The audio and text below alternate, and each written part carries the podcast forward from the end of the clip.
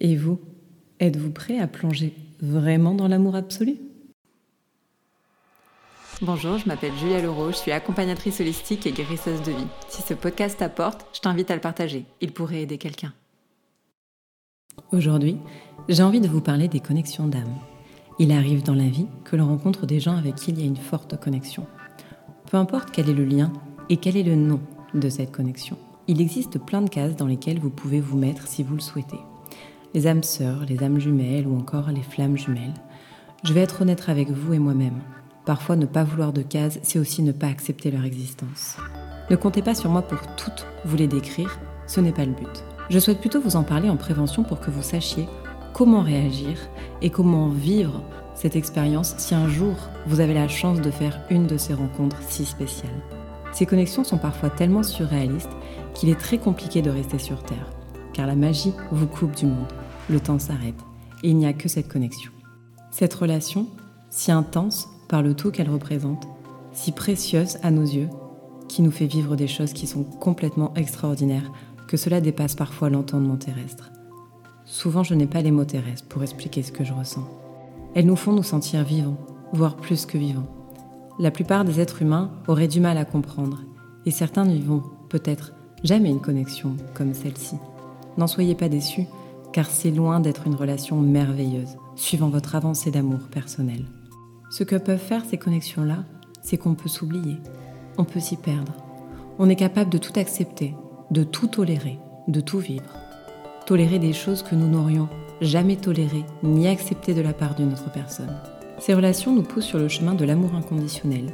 Si l'on bosse bien sur nous-mêmes, grâce à l'effet miroir de ce lien, plus rien ne nous touche, plus rien ne nous fait réagir.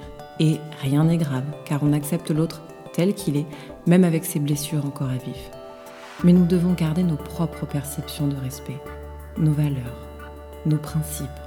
Posez-vous la question, est-ce que les trahisons, les violences verbales et physiques, etc., etc., vous pouvez tout mettre ici, sont tolérables pour vous? Peut-être pas. Si vous êtes en paix avec vous, vous savez que peu importe les faits émis, ils sont surtout envers la personne qui les acte. Une personne qui insulte est une personne qui s'insulte elle-même. Une personne qui fait mal est une personne qui se détruit. Une personne qui n'est pas capable de prendre ses responsabilités est une personne incapable de se prendre en charge. Si vous êtes dans la compréhension la plus totale, où est la limite d'acceptation dans ces situations? Si vous ne ressentez aucune colère, aucun sentiment négatif envers cette personne, comment savoir quoi faire?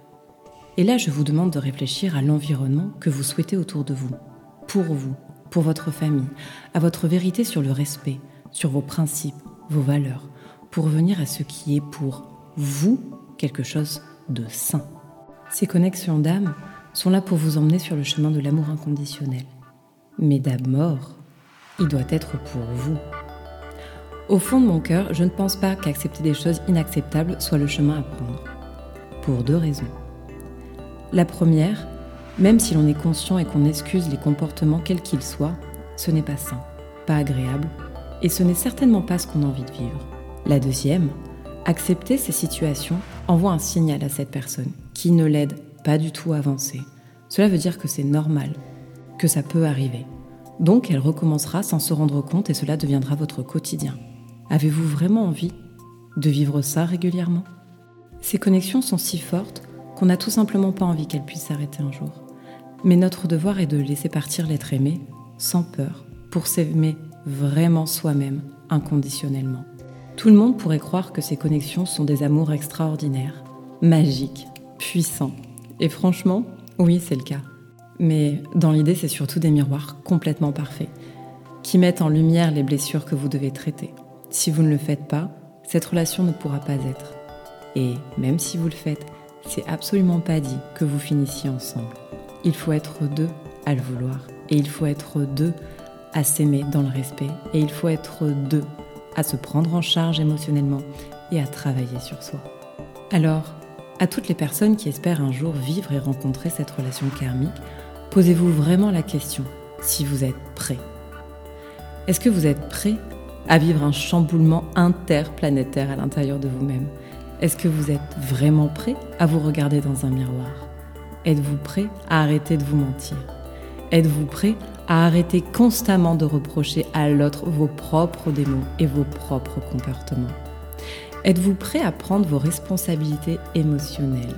Vraiment? Êtes-vous prêt à aller à l'intérieur de vous-même, dans le noir, dans l'obscurité la plus profonde? Êtes-vous prêt à comprendre que cette personne n'est pas responsable du miroir qu'elle vous renvoie, vu qu'elle est faite pour ça? Et êtes-vous prêt à accepter vos traumatismes du passé vécus pendant l'enfance pour les laisser au passé et avancer dessus? Et êtes-vous prêt à plonger vraiment dans l'amour absolu? Vous pourrez y trouver votre meilleur ami, votre meilleur confident, votre meilleur partenaire, votre meilleur amoureux, votre meilleur mari, votre meilleur amant. Vous pourriez trouver la parfaite osmose, le parfait amour qui vous fera grandir pour le restant de votre vie chaque jour.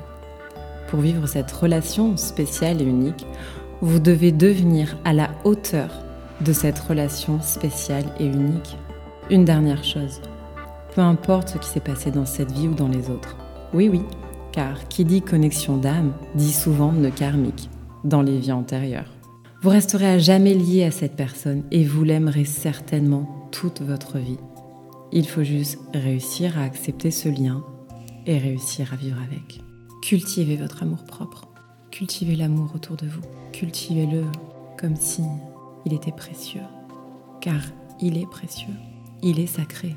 L'amour est le plus grand pouvoir qui existe sur cette terre. Voilà ce que je voulais partager avec vous aujourd'hui. Je vous embrasse très fort et je vous dis à très bientôt pour un nouveau podcast.